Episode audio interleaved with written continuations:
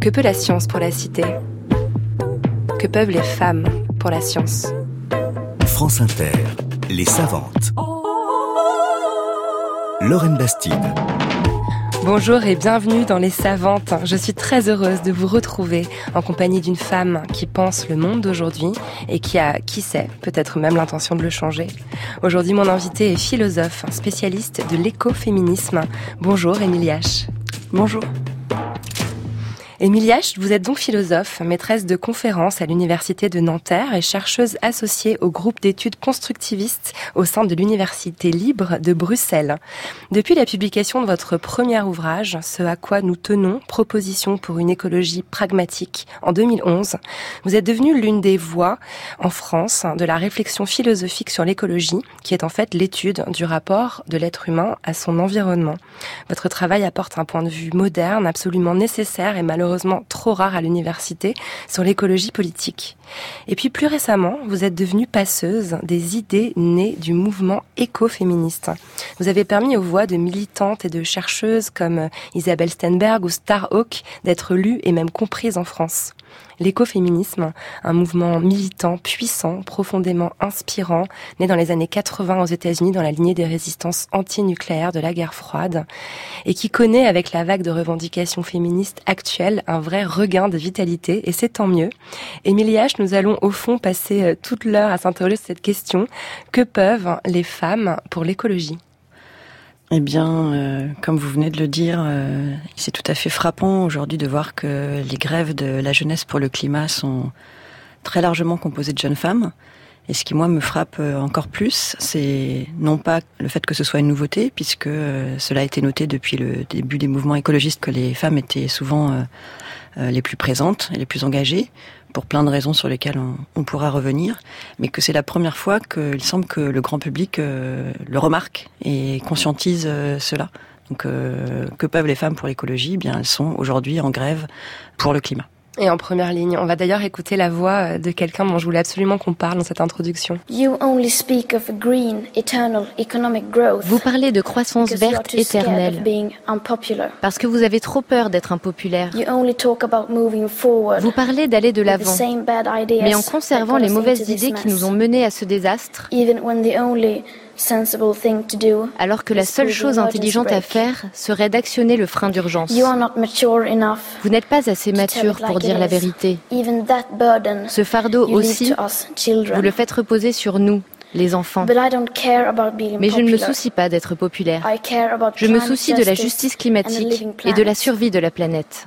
C'était la voix de Greta Thunberg, cette jeune activiste suédoise de 15 ans euh, qui appelait euh, l'Assemblée de l'ONU à tirer euh, le, frein d'arrêt d'urgence. moi, ça me fait un petit peu peur qu'on fasse reposer la responsabilité de la crise climatique sur une génération, cette jeune génération, comme si nous, leurs aînés, on n'avait pas déjà les moyens d'y remédier. Qu'est-ce que vous en pensez, Emilie H? Euh, je poserai pas la question euh, de cette manière-là, puisque le fait est que aujourd'hui, euh, jusqu'à preuve du contraire, malheureusement, en effet, les, aînés ont failli à leur responsabilité. Il y a une irresponsabilité politique historique des États, quels qu'ils soient aujourd'hui, face à ce dérèglement climatique. Et c'est tout à fait effectivement frappant et bouleversant de voir à ces jeunes générations qu'il y a pas si longtemps que ça, on appelait encore ces fameuses générations futures devant lesquelles on aurait des responsabilités. Euh, ne pas être euh, des enfants qui ne sont pas encore nés, mais être nos propres enfants. Nous interpeller euh, face à nos, nos manquements euh, immenses face à ce dérèglement climatique. Elle interpelle avec des mots très forts d'ailleurs. Hein. C'est, je pense qu'on a rarement entendu des discours aussi aussi accusateurs, aussi lourds vis-à-vis des, des États principalement. Alors ce qui est encore plus étonnant, je ne sais pas si vous vous souvenez, mais la première euh, conférence euh, sur le climat de Rio en 92, il y avait déjà une jeune femme qui avait également pris la parole, qui avait, je crois, 14 euh, ans, sauf qu'à l'époque, Enfin, ça avait suscité un même émoi au sein de cette conférence, mais cela n'avait pas du tout engagé de mouvement de la sorte tel que ça se passe aujourd'hui. Donc il y a quelque chose vraiment qui, je crois, a, changé. Et par ailleurs, ce qui effectivement est tout à fait euh, étonnant et qui pour moi est très, ben voilà, s'inscrit tout à fait dans une réflexion écoféministe, tient au fait que c'est une... Alors elle a 15 ans, elle avait encore 14 ans il y a quelques mois, mais c'est ce monde de l'enfance dont on s'est euh, littéralement coupé, dans lequel on met un certain nombre de choses auxquelles on ne serait pas censé croire. Enfin voilà, dans notre modernité, il y a vraiment une coupure extrêmement forte entre euh, le monde de l'enfance qui croirait, qui serait animiste, enfin bon, des choses complètement... Voilà. Et puis ce monde adulte euh, qui serait soi-disant plus responsable. Et là, c'est ce monde de l'enfance qui est mille fois plus responsable que nous, et c'est tout à fait voilà, questionnant. Tout à fait. On est en train déjà de toucher du doigt cette espèce de, de, de frontière qu'il faudrait en fait euh, briser entre la spiritualité et le politique et que ça s'attache à faire euh, l'écoféminisme. On en reparlera tout à l'heure. Lors des dernières élections européennes, l'écologie en France a récolté près de 17,5% des voix si on cumule les résultats d'Europe Écologie Les Verts du parti animaliste et du parti Urgence écologique. C'est un beau score, un score qu'on n'espérait pas. Ça vous redonne un peu confiance? Non. Oui, bien sûr, je peux dire, euh, je peux dire oui, mais on est toujours dans cette euh, dichotomie complètement absurde, voire cette schizophrénie euh, entre des partis qui seraient écologistes et puis des partis qui ne le seraient pas. Mais à quel moment tous vont se mettre à prendre leurs responsabilités, être tous nécessairement écologistes Ça n'a aucun sens. Et je pense que ça, ça ne fait que retarder des prises de décisions politiques à la hauteur des événements auxquels on fait face. Mais la génération de Greta Thunberg, les gens qui ont 15 ans aujourd'hui, en 2022, ils pourront voter. Est-ce que vous, pensez que cette génération pourra émerger une véritable, euh, disons, un raz-de-marée électoral, en fait Est-ce qu'on a vraiment besoin de ça pour que l'écologie arrive euh, au pouvoir? Ou pas. Euh, je m'excuse, hein, c'est pas pour le plaisir d'être en désaccord, mais euh, je, il se trouve euh, que les, les, États nous montrent aujourd'hui que l'espoir ne passe pas par eux.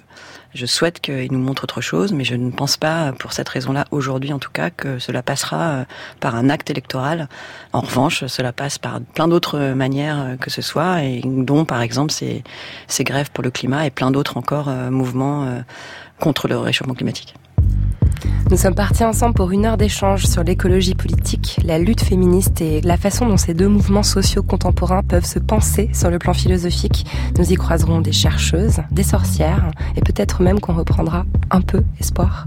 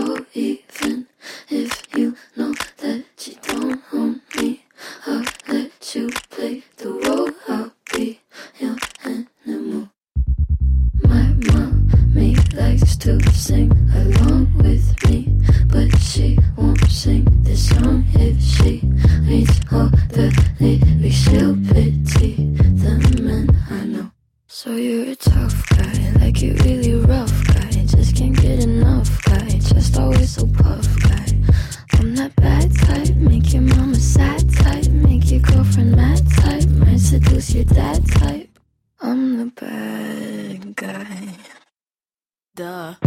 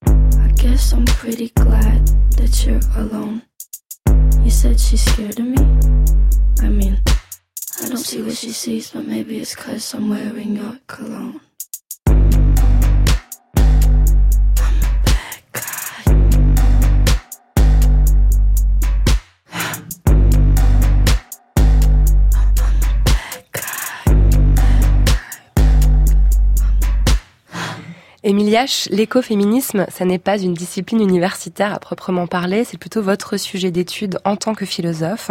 Mais dans cette émission, on s'interroge sur la façon dont les savoirs sont produits et validés comme savoir, comme science. Et j'aimerais qu'on commence par parler de ces textes écoféministes, textes que vous avez rassemblés dans une anthologie magnifique publiée il y a peu aux éditions Cambourakis, Reclaim, recueil de textes écoféministes. Ils sont signés Suzanne Griffin, Johanna Massy, Caroline Merchant. Ils prennent des formes hybrides. Ils mêlent la recherche à la fiction, à la narration, à la poésie. Est-ce que c'est cette forme éloignée des canons académiques qui fait qu'ils sont si mal compris? Euh, certainement. Je pense que c'est une des raisons euh, principales, même si euh, le monde existe en dehors de l'académie, ils sont très largement lus en dehors, mais clairement, je pense qu'une des raisons pour lesquelles l'écoféminisme a eu autant de mal et a encore finalement autant de mal à rentrer à l'université, je sais pas si c'est finalement un mal, mais enfin bon, c'est c'est comme ça que ça se passe, tient effectivement au format tout à fait particulier euh, de ces textes, qui sont en fait, euh, je pense, enfin, c'est-à-dire qu'ils ont été mal compris au sens où ils ont été pris pour des textes euh, finalement mal fichus, en réalité mal écrits. Qu'est-ce que c'est que ces espèces de textes hybrides Vous le dites de manière sympathique, mais c'était plutôt de la bouillie pour chat pour un certain nombre de personnes. Alors qu'en réalité, outre le fait que je pense que la très grande force politique, philosophique de ces textes tient à cette forme là En dehors de ça, ce qui est très important à comprendre, je pense, c'est que euh, il y a euh, une volonté, enfin une vraie cohérence en réalité dans la forme que prennent ces textes par rapport aux choix euh, politiques et philosophiques qui sont faits, c'est-à-dire que la volonté de repenser un monde en dehors des dualismes, aussi bien voilà corps-esprit, enfin on pourrait y revenir, émotion, raison, etc. Elle ne souhaite pas simplement l'énoncer, mais elle souhaite le faire. Et ces textes s'engagent euh, quasiment physiquement à essayer de trouver une langue qui rende compte du monde qu'elle cherche euh, à faire advenir. Oui, parce que l'écoféminisme, cette volonté de, finalement euh, déconstruire l'idée de vérité, l'idée d'objectivité qui est érigée en, grand maître étalon par l'université telle qu'on l'entend au sens classique. Donc cette binarité à, casser, comme vous dites, c'est aussi un acte politique, un acte engagé. Oui, absolument. Alors, je ne sais pas si je dirais qu'elle euh, cherche à détruire cette idée de vérité. En revanche, euh, je dirais qu'elle euh, souhaite, et elles ne font pas que souhaiter, elles le font, elles proposent une autre façon de penser la vérité, un régime de vérité, on va dire, que moi je considère comme pragmatique, qui serait situé, engagé et qui colle à l'expérience et au monde tel qu'il est en train d'advenir. Et ce qu'on comprend mal, c'est qu'on croit que ces textes, comme vous dites, sont un peu mal fichus, alors qu'en fait la forme fait totalement partie de la réflexion. Absolument, c'est exactement ça. Il y a une volonté de coller entre le fond et la forme dans ces textes, avec euh, des manières tout à fait euh, propres à chacune. Mais chacune, effectivement, c'est tout à fait frappant, et je pense que c'est une des caractéristiques de ces textes, qu'ils soient euh, par ailleurs poétique ou qu'il soit éventuellement théorique, même si encore une fois justement ces, ces cadres disciplinaires euh, ne fonctionnent plus vraiment, une véritable réflexion, mais finalement qui s'inscrit dans toute une tradition féministe de réflexion euh, sur la langue et le langage. Alors peut-être que c'est un petit peu abstrait pour les auditeurs et auditrices. Euh, est-ce qu'il y a un de ces textes en particulier Je sais que vous leur portez voilà un amour particulier. Vous, vous travaillez vraiment à ce qu'il soit traduit et transmis en France. Il y en a un en particulier qui vous vient à l'esprit qui serait éminemment symbolique de ce mouvement? Oui, effectivement, il y en a plein. Alors, je vais en choisir un. Euh, je, euh, euh, peut-être à celui qui par lequel je suis rentrée en fait dans l'écoféminisme, qui été un des textes les plus importants pour moi et qui le reste d'ailleurs, qui est ce livre absolument incroyable de Starro qui s'appelle Révéler l'obscur Femme, euh, magie et politique, je crois que c'est le, le sous-titre, et qui est euh, vraiment représentatif euh, de ce dont on est en train de parler ici, à savoir que c'est une réflexion politique extrêmement puissante et très précise. Il y a aussi une dimension historique sur cette articulation croisée au sein de la modernité entre destruction de la nature et oppression des femmes, mais il y a aussi une dimension sensible, il y a tout un travail autour de, on pourrait dire, de la psychologie, il y a un travail sur les émotions, il y a des textes d'action, Enfin voilà, c'est c'est un texte tout à fait hybride et pour autant qui euh, se lit de manière euh, voilà homogène, uniforme, sans aucun problème. Ça tombe bien que vous parliez de Starhawk, j'avais envie qu'on écoute un petit peu sa voix. Je pense que l'une des raisons pour laquelle les gens ont si peur du mot sorcière, c'est qu'il convoque un imaginaire lié au pouvoir des femmes. Et depuis plus de 500 ans, nous avons été conditionnés à craindre le pouvoir des femmes, à en avoir peur, à le voir comme une chose néfaste, destructrice, maléfique. Et toutes ces associations ressurgissent naturellement lorsque le mot sorcière est évoqué. C'est pourquoi pour moi il est important d'utiliser ce mot, de le faire remonter et de dire ramenons toutes ces choses dans la lumière et posons dessus un regard lucide, réalisons que nous n'avons pas à en avoir peur. Alors je rappelle que vous avez écrit euh, l'introduction euh, donc de l'édition en français en 2015 de Révél obscur, Femmes, magie et politique. Donc ça a été traduit en 2015 alors qu'il a été écrit en 1982. Euh, les textes de Starhawk mettent beaucoup de temps à traverser l'Atlantique, à arriver jusqu'à nos petits cerveaux rationnels de français. Est-ce que c'est parce qu'elle se revendique à la fois comme militante, comme chercheuse, mais aussi comme sorcière? Alors, je tiens juste à préciser que en fait, ce texte avait été euh, déjà traduit, je crois que c'était en 2009, mais ça va tout à fait dans votre sens, au sens où euh, la réception avait été tellement forte euh, en France qu'il avait été mis au pilon. par son éditeur. C'était trop tôt. Ça avait été trop tôt. C'était Isabelle Stengers qui l'avait traduit et qui l'avait introduit en France.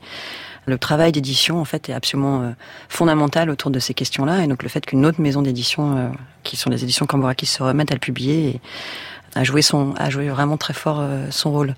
Est-ce que c'est pour toutes ces raisons-là que vous dites? Oui, certainement, bien sûr, parce que euh, encore une fois, euh, elle rentre dans aucune case.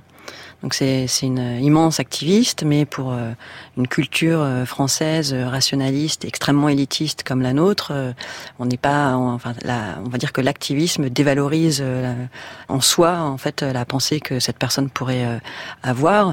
Et puis de fait, on l'a entendu dans l'extrait très beau que vous avez choisi, on entend que c'est, enfin, c'est ce dont on parlait tout à l'heure, c'est-à-dire qu'il y a un travail extrêmement fort autour de la question des mots et au départ, enfin, tout ce travail qu'elle peut avoir autour de mots qui, encore une fois, ne font pas du tout partie de notre culture, de notre vocabulaire a certainement contribué au fait que, enfin concrètement, euh, en France, c'était un truc New Age, complètement gnangnan, débile, euh, jusqu'à il n'y a pas très longtemps, en réalité. Et ça le reste, je pense, pour beaucoup de personnes.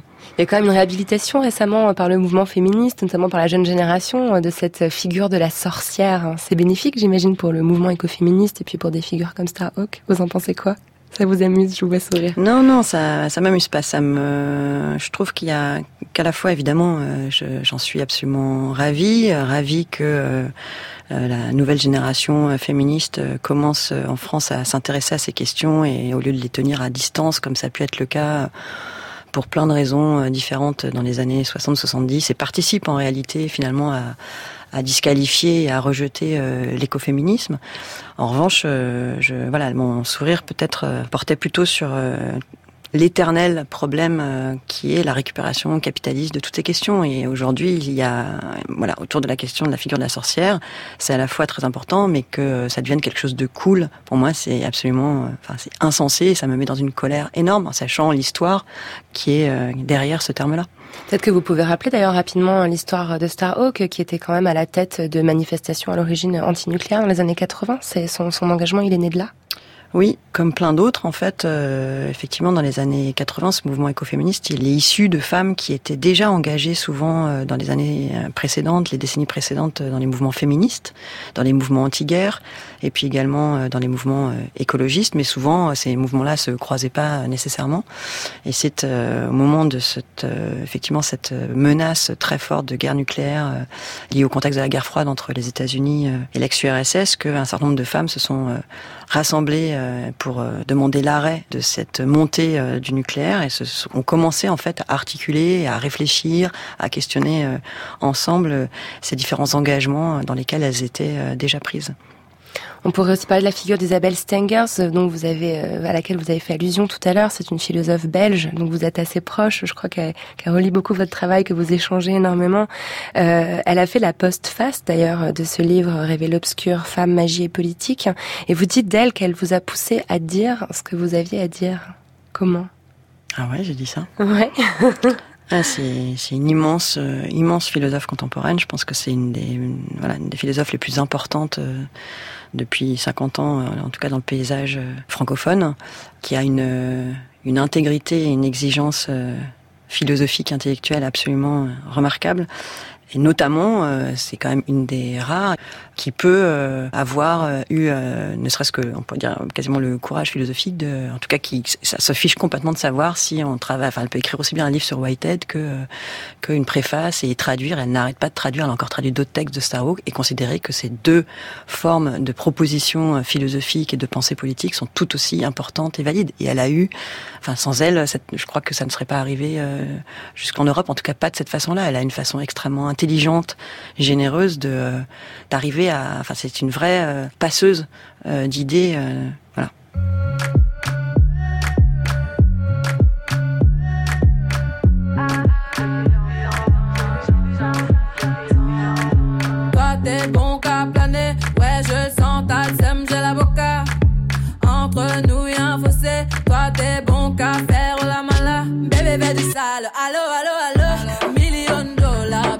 Bébé, bébé du sale, allo, allo, allo. Million dollars, bébé tu veux ça. J'suis gang, hors game, boy ne joue pas bang, bang, bang. J'suis gang, hors game, boy ne joue pas bang, bang, bang. Bla bla bla bla pouki. Ferme la porte à la pouki dans le side.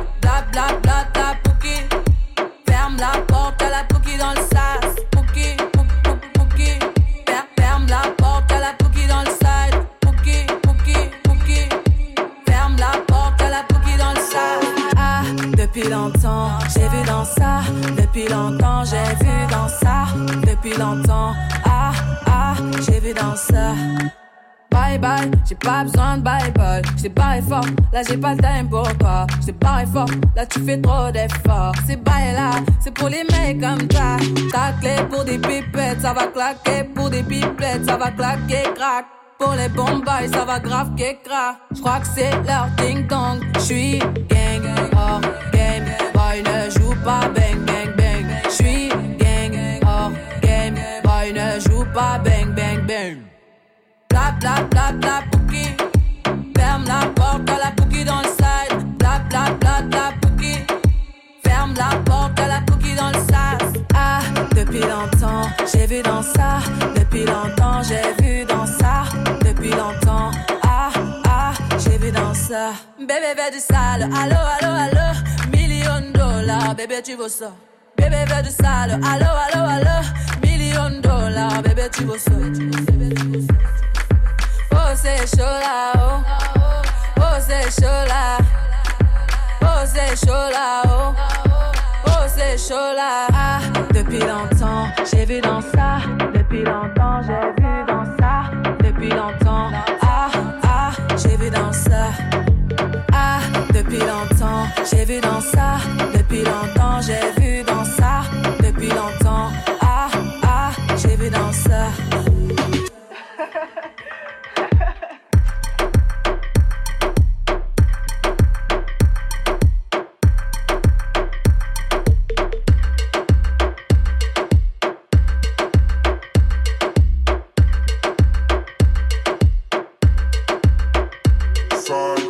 C'était Aya Nakamura, Pookie. Lorraine Bastide. Les savantes. Sur France Inter. Ce qui est passionnant, Emilia, c'est qu'à l'origine, en tant que philosophe, l'écologie ne vous intéressait pas tellement. Je crois que c'est lié au fait qu'à l'université française, on, on enseigne ces questions de façon un peu poussiéreuse. Oui. Et malheureusement, ça n'a pas complètement changé au sens où, euh, alors que, à mon sens, il devrait y avoir dans chaque département de philosophie euh, de chaque université en France euh, un cours, deux cours, trois cours de philosophie de l'écologie, c'est absolument pas le cas.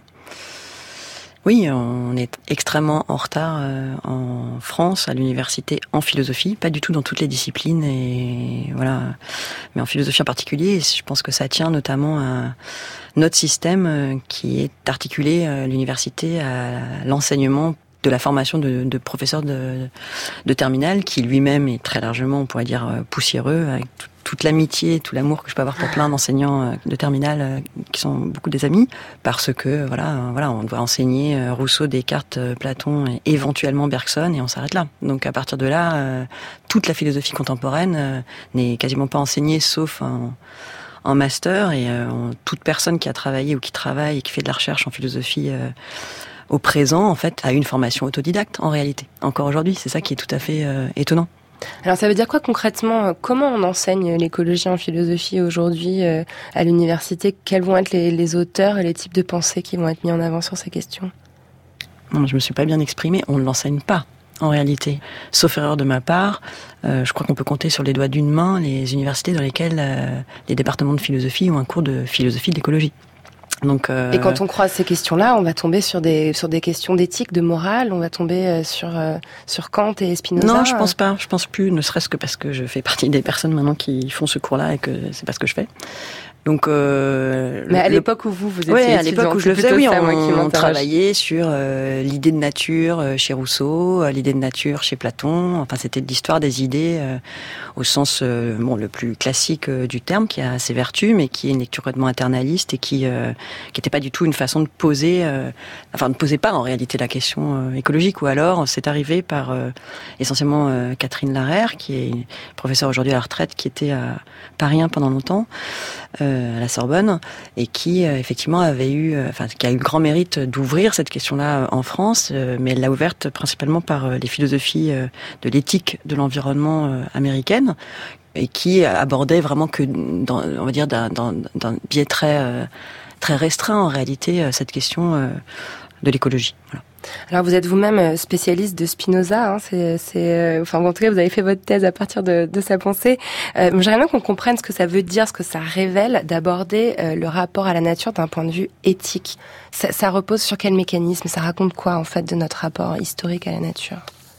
Alors j'ai, non, je suis pas spécialiste de Spinoza, mais c'est pas à partir de ça que je travaille. Enfin pour la en philosophie d'écologie, je travaille plus à partir d'une philosophie pragmatique euh, notamment avec des auteurs comme euh, William James ou euh, John Dewey. Alors, aborder la question écologique d'un point de vue éthique, ça, a énormément de, de, sens possible. Une des manières, et même si c'est très finalement injuste et ça ne rend certainement pas compte de, tout ce qui se fait dans ce corpus d'éthique environnementale aux États-Unis était, enfin, la manière dont c'était introduit en France, était de poser la question d'une valeur en soi, on pourrait dire une valeur intrinsèque de la nature face aux humains. Donc c'est comme si on était, c'était le tout début du commencement de s'autoriser dans euh, une histoire euh, de la philosophie euh, dite occidentale à redonner un statut moral en réalité au, au monde vivant, au monde autre que humain.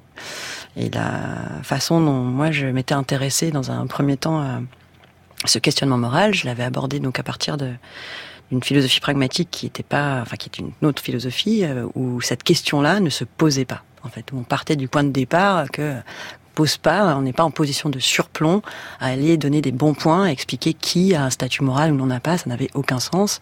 Donc c'était une façon de prendre de, biais cette question-là et de dire que, eh bien, euh, au sein de, des questions d'écologie se posent des tonnes de questions, de débats, de controverses morales, au même titre que dans n'importe quelle autre sphère, et que c'était ces dernières euh, dont il s'agissait euh, éventuellement d'essayer de rendre compte, de clarifier, de donner la parole à tout le monde, que ce soit d'ailleurs des, je sais pas, des truites, des carpes, des, des forêts ou ou des collectifs euh, humains, etc. Donc ça veut dire qu'avant ce moment où on commence à considérer un peu timidement, comme vous l'avez dit, que la nature, euh, euh, voilà, peut avoir une interaction, une morale. Avant ça, on pensait que la nature c'était un objet inerte. Quand on, quand on, si on remonte vraiment à de la philosophie, si on remonte à, Platon par exemple, la nature est considérée comme inerte ou, ou dépourvue de, de, de capacité. Euh, de, non, c'est une histoire, c'est une histoire très complexe très longue et par ailleurs évidemment euh, hétérogène. Il y a toujours eu, heureusement, euh, quelques philosophes, notamment Spinoza, euh, pour voir les choses un petit peu différemment. Mais de fait, il est très clair que la, la philosophie occidentale a très largement participé, contribué à penser ce grand dualisme entre les humains d'un côté et le monde vivant de l'autre. Enfin, de penser une différence hiérarchique en réalité entre les deux sous des formes différentes à travers des philosophies différentes en effet. Et on touche du doigt ce dualisme qui concerne à la fois la nature, la culture, la spirituelle, le savoir, euh, et les hommes et les femmes. Cette binarité-là, on est déjà en train de la toucher du doigt. Oui, absolument. On est, on est au cœur de cette question-là, qui est euh, le, le point d'entrée finalement et le questionnement euh, au sein de l'écoféminisme que d'essayer de vouloir réouvrir cette immense, enfin ces tous ces dualismes euh, et de repenser ou d'essayer de, penser, on pourrait le dire de cette façon-là, même si c'est peut-être un peu abstrait, mais je pense que ça peut aussi parler de penser des différences non hiérarchique. Il ne s'agit pas de se fondre tous dans un grand tout, penser qu'on est tous pareils, ça n'a aucun intérêt en réalité, mais de penser des différences, mais non hiérarchiques. Vous avez eu un déclic euh, avec Bruno Latour, un philosophe et sociologue des sciences, dont l'approche a permis de comprendre à quel point le modèle même de production de ce qu'on appelle les sciences était construit socialement, notamment dans un ouvrage Nous n'avons jamais été modernes, paru en 1991. À l'époque, je crois que vous faites votre thèse à Paris 8, qui était aussi ma, ma fac chérie, et cela change entièrement votre perspective. Qu'est-ce qu'il vous a apporté, Bruno Latour? Eh bien, euh, euh, beaucoup de choses, mais notamment euh, ce qui le, le, déclic dont vous parlez tenait précisément, enfin, on va dire à deux choses, c'est-à-dire qu'il y avait une approche euh, d'anthropologie des modernes, c'était pas une anthropologie chez les autres, qui par rapport à laquelle j'ai comme beaucoup d'autres personnes, euh, voilà, il y a énormément de critiques euh, à apporter, même si euh, l'anthropologie a elle-même fait sa propre critique.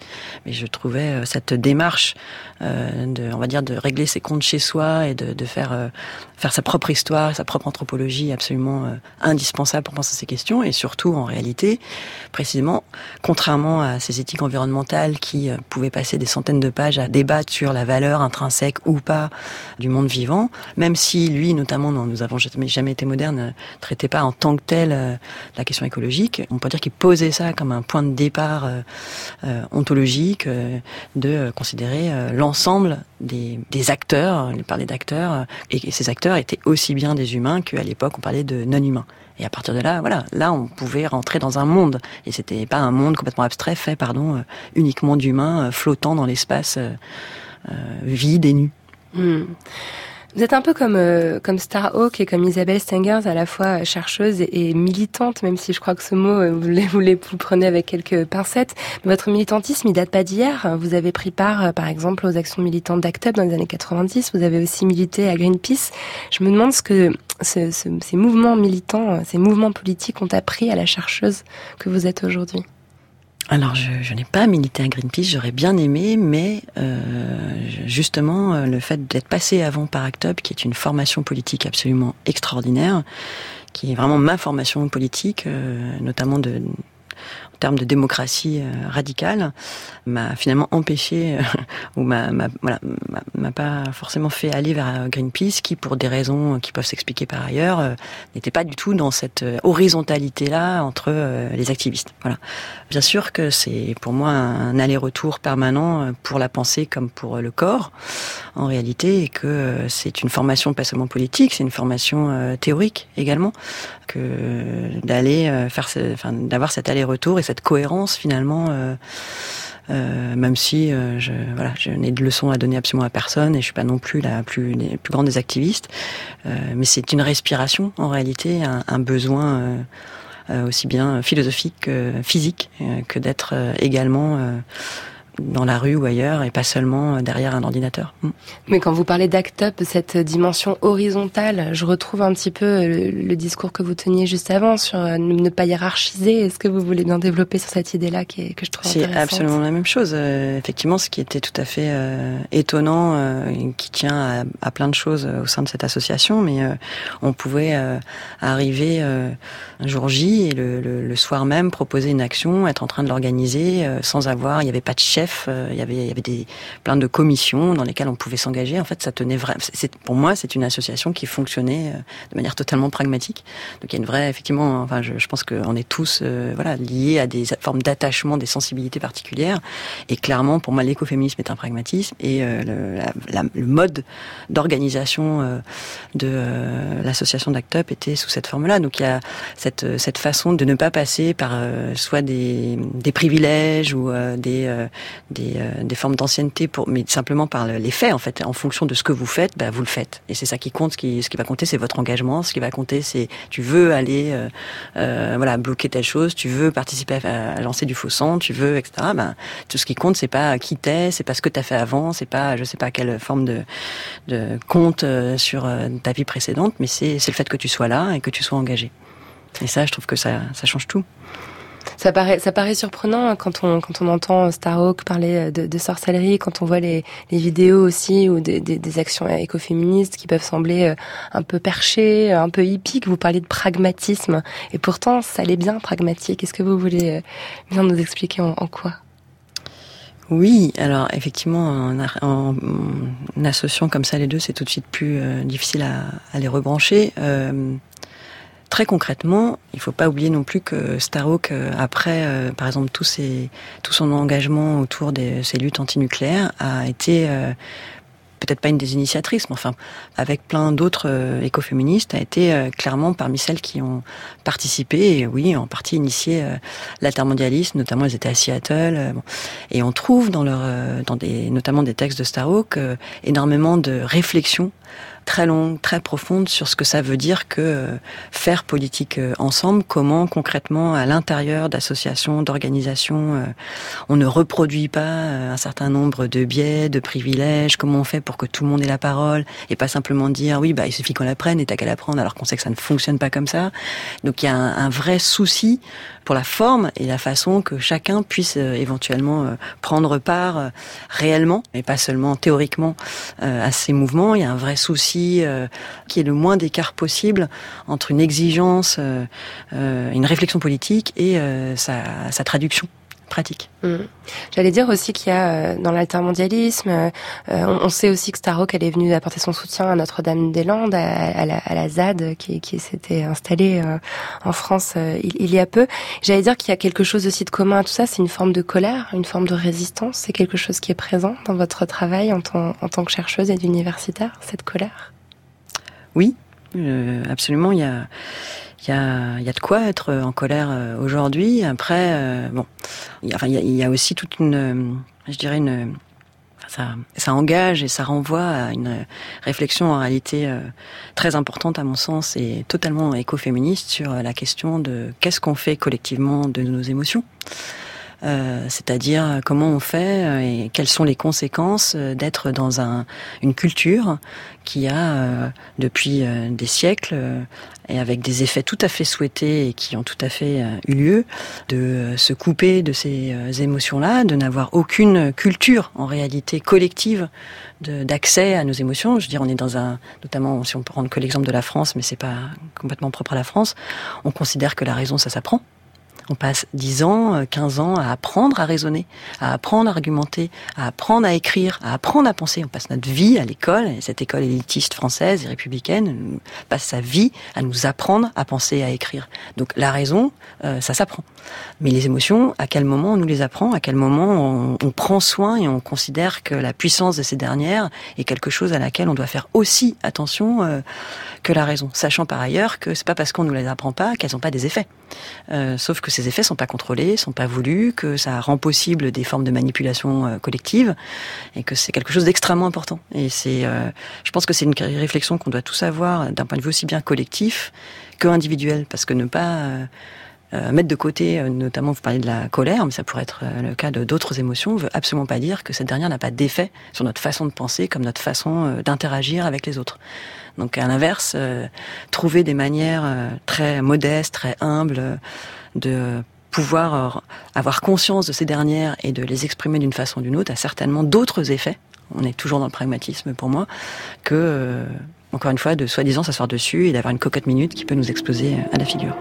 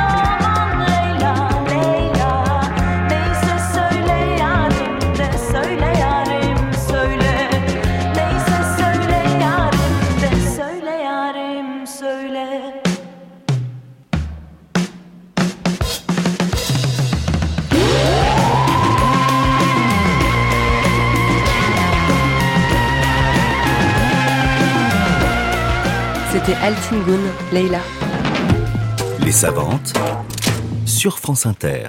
Alors j'aimerais que maintenant on se penche un peu sur ce mouvement en tant que tel, l'écoféminisme et sur ce qui peut pour l'époque contemporaine.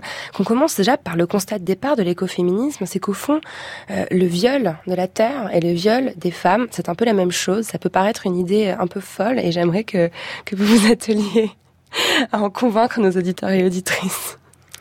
Ouais. Alors, on pourrait le présenter de la manière suivante, à savoir que euh, ce mouvement, mais qui est aussi un courant d'idées, et là encore, les deux sont liés. Ce sont les mêmes au départ, qui sont à la fois en train d'occuper ou d'essayer de bloquer des centrales nucléaires et qui écrivent des textes et qui réfléchissent. Ce pas, voilà, il n'y a pas une division du travail euh, intellectuel d'un côté et, politique de l'autre, qui euh, s'intéresse et commence à questionner euh, euh, la façon dont effectivement euh, ont été dans l'histoire et jusqu'à présent finalement articulé l'exploitation de la nature et la domination des femmes. Mais finalement ce, dualisme-là, enfin on va y revenir, est, un parmi d'autres auxquels elle s'intéresse, à savoir que elles reprennent ce grand fil rouge tout au long de la modernité, mais pour certaines qui remontent bien, bien en amont, du fait que les femmes ont été euh, tout au long de notre histoire immensément euh, dévalorisées, disqualifiées, discriminées, en étant naturalisées c'est-à-dire euh, du fait d'avoir euh,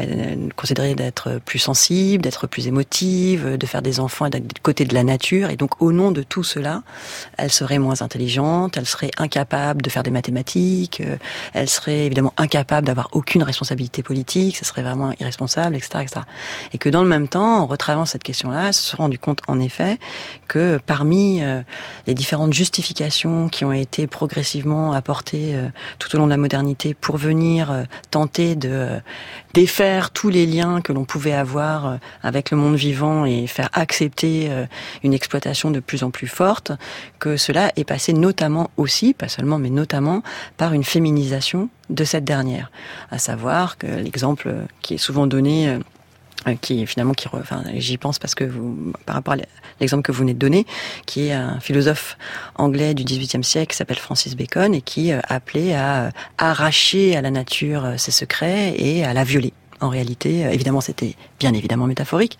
En attendant, euh, ça, voilà, ce, lien-là, il est, très fort. Et pour elle, de manière plus, forte encore, la question qu'elle se posait, c'était comment se fait-il que l'on vive dans un monde dans lequel soit possible aussi bien d'avoir ce rapport d'une violence inouïe euh, à l'égard euh, du monde vivant et euh, qui est finalement le même monde, qu'on considère qu'il y ait des liens ou pas, mais de fait, factuellement, c'est le même monde dans lequel les femmes peuvent être violées et maltraitées physiquement et, autres, aussi bien évidemment dans la rue, mais et surtout chez, chez elles. Je, pense que même si on n'a pas lu ces textes, et même si ces idées semblent complètement nouvelles, je pense que intuitivement, on se rend bien compte que dans le, même la figure de l'explorateur, par exemple, qui vient déflorer une terre vierge, à coups de machette, comme on a pu en fait euh, enrichir l'imaginaire depuis Christophe Colomb avec cette idée-là hein, de, de l'homme qui vient euh, voilà découvrir une terre vierge. C'est intéressant aussi ce mot vierge. Il y a, il y a, un, il y a un système d'appropriation. Euh, voilà, on vient planter un drapeau, dire cette terre est à moi, un peu comme l'appropriation finalement des femmes s'est faite par des institutions comme le mariage. Pendant pendant des années, les femmes appartenaient à leur mari, portaient leur nom, n'avaient pas le droit d'avoir un compte en banque. Enfin, ce, parallèle qui peut sembler, je pense, farfelu, finalement, intuitivement, on, l'identifie bien, j'ai l'impression, même dans notre culture contemporaine, sans remonter si loin. Oui, absolument. L'exemple que vous donnez euh, me fait penser à une, nouvelle de science-fiction euh, d'une immense écrivaine américaine qui est décédée il y a peu, qui s'appelle Ursula euh, Le Guin, qui a écrit une nouvelle qui s'appelle Sur. Bon, plutôt c'est de l'espagnol, donc je ne parle pas espagnol, sourd, et qui est, euh, on va dire justement une réécriture féministe ou écoféministe euh, de cette figure de l'explorateur, où là ce sont cinq femmes qui partent explorer, je sais plus si c'est le pôle sud, je m'excuse, ou le pôle nord, je crois que c'est le pôle sud. Bah, sourd peut-être que c'est le pôle sud, ouais. ouais. Ah mais voilà, bah voilà, vous voyez, je parle vraiment pas espagnol, et qui euh, ils vont et euh, veulent surtout pas planter de drapeau, font attention à ne surtout laisser aucune trace au point qu'elles ne parlent même pas à la fin euh, du fait qu'elles ont été faire cette expédition. Elles l'ont faite pour elles, pour rencontrer voilà le monde qu'on pouvait y rencontrer. Enfin, c'est l'anti-figure de l'explorateur mâle blanc qui vient voilà poser ses gros pieds et s'approprier une terre. Une très bonne lecture pour l'été. Merci pour la suggestion.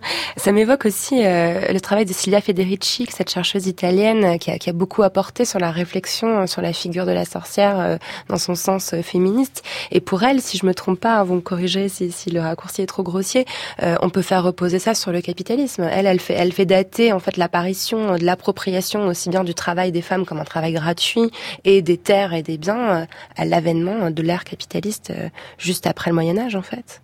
Oui, c'est l'apport euh, vraiment très très important de, de, son livre, qui par ailleurs n'est pas sans lien avec tout ce dont on a parlé auparavant, puisqu'elle le dit elle-même, à savoir que tout ce travail qu'elle a fait autour de non pas seulement de la figure de la sorcière, mais de l'histoire en fait euh, de euh, ce massacre de femmes au nom euh, d'une soi-disant ou pas sorcellerie, a été d'abord redécouvert par des écoféministes comme Starhawk et d'autres qui ont écrit des textes absolument incroyables dans les années 80. Et c'est suite à ça que Silvia Federici a, a prolongé cette recherche, enfin celle qui le dit de cette façon-là. Avec Caliban et la sorcière. Avec ce grand grand livre qui est Caliban et la sorcière, dans lequel elle montre que effectivement, en dehors de la question de l'appropriation des terres, la privatisation des terres à la fin du Moyen Âge et puis évidemment la colonisation, qui sont les deux grands euh, grands événements qui euh, sont à l'origine euh, du capitalisme, a souvent été mis de côté ou minoré un autre événement tout aussi important dans la réorganisation sociale du monde tel qu'il se met en place début de la modernité, qui est cette immense chasse aux sorcières dans lequel a été, ont été tuées ou terrorisées, maltraitées des centaines ou plutôt des milliers de femmes en Europe. Euh, et le point euh, tout à fait passionnant qu'elle montre, c'est que bien évidemment sont touchées celles qui sont directement accusées de, sorcellerie, mais en fait c'est une mise au pas de toutes les femmes par euh, forme de terreur qui, pèse sur absolument toutes les femmes avec cette euh, la possibilité d'être euh, jugée, accusée de, de, sorcellerie par n'importe qui, par son voisin, par son père, par son mari, et qui modifie radicalement les rapports hommes-femmes tels qu'ils préexistaient en amont de cette période-là, dans lequel en effet elle montre que finalement la, la, modernité, contrairement à la façon dont une lecture progressiste nous la présenterait, est précisément une avancée pour l'ensemble du monde, un progrès. Pour les femmes, c'est une immense régression et elle parle d'une des plus grandes défaites historiques euh, des femmes face à, voilà, à cette mise en place de cette réorganisation sociale qu'est le capitalisme. Et avec euh, ces procès en sorcellerie, on retombe aussi sur euh, un petit peu ce que, disait Starhawk dans l'extrait qu'on a passé au début de l'émission, sur cette idée qu'il y a un certain type de savoir qui n'est pas crédible, qui n'est plus valable. Euh, je crois que ça coïncide plus ou moins avec le moment où l'université est créée, où on décide finalement que les lieux où on va pouvoir produire de la connaissance seront ces lieux fermés, d'ailleurs réservés aux hommes, hein, jusqu'à il n'y a pas si longtemps. Est-ce qu'on retombe aussi pas encore sur cette, sur cette notion de finalement quel est le savoir réel euh, est-ce qu'on sépare le sensible du savoir? Est-ce qu'on sépare l'émotion du savoir? Oui, c'est une dimension absolument euh, essentielle de cette histoire-là. Euh, savoir que, en effet, avec, on peut dire qu'il y a, de la même manière que les États modernes qui se mettent en place se sont appropriés la naissance en interdisant et en condamnant les pratiques des sages-femmes qui ont voilà, vraisemblablement à peu près toujours existé euh, précédemment pour euh, remettre dans les mains euh, d'hommes complètement ignorants et qui ont déchiqueté et, tué des milliers de femmes en soi-disant étant plus savants qu'elles pour les accoucher. De la même manière, les, tous les savoirs vernaculaires, les savoirs pratiques, les savoirs de paysans, les savoirs médicinaux, etc., ont été disqualifiés, voire interdits et finalement réappropriés. En tout cas, le savoir légitime, c'est à, ce moment-là mis en place et constitué dans les universités, en effet détenues par des hommes et totalement euh, interdit aux femmes. C'est une histoire notamment que raconte une historienne euh, qui s'appelle Eliane Viennot, de manière tout à fait passionnante sur euh, cette double, triple appropriation à la fois d'un rapport à son corps, d'un rapport à la naissance, qui est évidemment le nerf de la guerre des États modernes, puisque c'est hein, la multiplication des naissances, c'est bien, bien des bras pour aller au champ, c'est des bras pour aller à la guerre et pour conquérir des territoires, mais aussi évidemment que tout le savoir que énormément de femmes pouvaient euh, avoir, aussi bien euh, médicinal ou autre, a été euh, confisqué et disqualifié lorsqu'il était pratiqué sans diplôme. Alors écraser à la fois euh, la nature, euh, les femmes et les plus faibles, c'est quelque chose que fait à la perfection Donald Trump, le président des États-Unis, tout récemment élu. Paradoxalement, son élection a permis de voir réémerger ces questions écoféministes. On va maintenant entendre la voix d'une militante qui manifestait à la Women's March à Washington le 7 janvier 2017 au lendemain de son intronisation.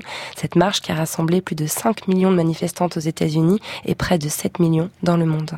Je m'appelle Ashley McCrae. Je suis militante de l'association Absentee Shiny Tribe d'Oklahoma. Je suis aussi membre de la tribu des Oglala Lakota. Ma mère vit dans la réserve de Pine Ridge. Je viens de l'État d'Oklahoma, qui est une terre indienne. 39 tribus reconnues y vivent, c'est-à-dire 39 nations souveraines et indépendantes, même si le gouvernement américain ne reconnaît pas notre souveraineté et continue de perpétuer le fracking et de construire des oléoducs qui traversent les terres sacrées où reposent nos morts. Ils ont déterré mes ancêtres pour construire un pipeline sous le lac Thunderbird. L'Oklahoma est le carrefour de toutes les pipelines. Nous n'avons pas le choix, nous devons nous battre. Nous sommes ici aujourd'hui pour transmettre le message à d'autres peuples indigènes. Maintenant que Donald Trump est président, tout le monde va savoir ce que l'on ressent en vivant en Oklahoma. Donald Trump a soutenu au procureur local qu'il n'y avait aucun lien entre les tremblements de terre et le procédé du fracking, alors qu'aucun tremblement de terre n'a eu lieu en Oklahoma avant 2009 et qu'aujourd'hui il y en a plus que dans l'Amérique tout entière. On annonce déjà des séismes de magnitude 7 des oléoducs sont percés et se répandent déjà sous terre. Donc avec ça, plus le fracking, le désastre est imminent. Il y a un lien entre la violence dont sont victimes les femmes indigènes et la violence avec laquelle nos terres sont traitées. Le viol de Unchimaka, qui est notre grand-mère la terre, est directement lié au viol des femmes indigènes. Statistiquement, une femme indigène sur trois sera agressée sexuellement au cours de sa vie. Et ce chiffre est directement lié à l'industrie du pétrole et au colonialisme et au terrorisme colonial. C'est un témoignage puissant, un extrait de l'excellent podcast La Poudre que je vous recommande à toutes et tous. Euh, en écoutant euh, le témoignage d'Ashley McCrae, cette, militante amérindienne, on voit aussi les liens euh, avec l'oppression coloniale et raciale. Et finalement, l'écoféminisme permet aussi d'avoir une réflexion qu'on pourrait appeler intersectionnelle sur le féminisme. oui, tout à fait, même si il est clairement à construire aussi et que ce, ce, questionnement autour des questions notamment de justice environnementale a été moins posé euh, peut-être par l'écoféminisme jusqu'à présent euh, que par les mouvements de justice environnementaux eux-mêmes qui sont là encore, comme toujours, composés principalement euh, de femmes, même si ce sont quelques hommes qui en ont la plus grande notoriété.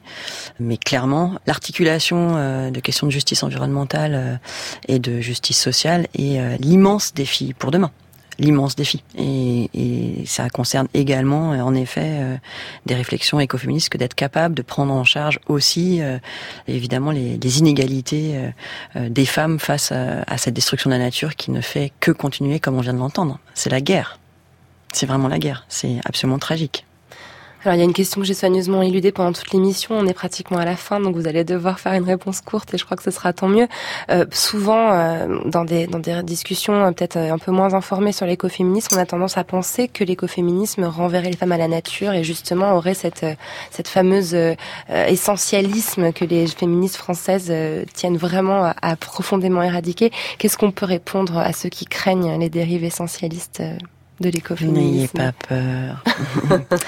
euh, ouais, c'est. Je pense que c'est un très grand malentendu et qui a fait beaucoup de mal euh, à l'écoféminisme. À la rigueur, on s'en fout, mais euh, qui a fait beaucoup de mal aux femmes finalement, puisque ça a énormément servi à diviser les femmes entre elles. Et le malentendu tient au fait qu'on ne prenait pas en compte que l'immense questionnement et la grande volonté euh, de ces femmes euh, qui portent sur l'écoféministe tiennent au fait de savoir comment se, à la fois se réapproprier son corps et euh, retrouver des liens, réinventer des liens avec le monde vivant.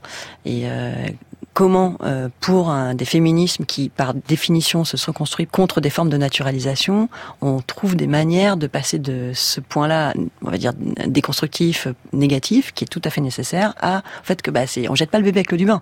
Évidemment qu'il faut pas se laisser naturaliser si c'est, euh, puisque ce sont toujours des formes euh, d'assujettissement et de domination. Pour autant, euh, on va pas non plus laisser tomber nos corps, laisser tomber le monde vivant dans lequel on est, au nom de tous ces naturalismes et ces naturalisations. il faut tenir les deux ensemble. Et c'est ça le plus important. Merci beaucoup, Émilie H. Toutes les informations concernant l'émission Les Savantes sont à retrouver sur le site franceinter.fr. Vous pouvez y réécouter l'émission en ligne et bien sûr la podcaster avec votre application préférée. Elle est aussi rediffusée chaque dimanche soir à 22h. Cette émission a été réalisée par Coy Nguyen et préparée par Perrine Malinge, avec aujourd'hui à la technique Ronan Mahé et à la programmation musicale Jean-Baptiste Audibert. Merci beaucoup d'avoir accompagné ce premier rendez-vous des savantes. Bon après-midi, à dimanche prochain avec l'historienne Ludivine Bantigny.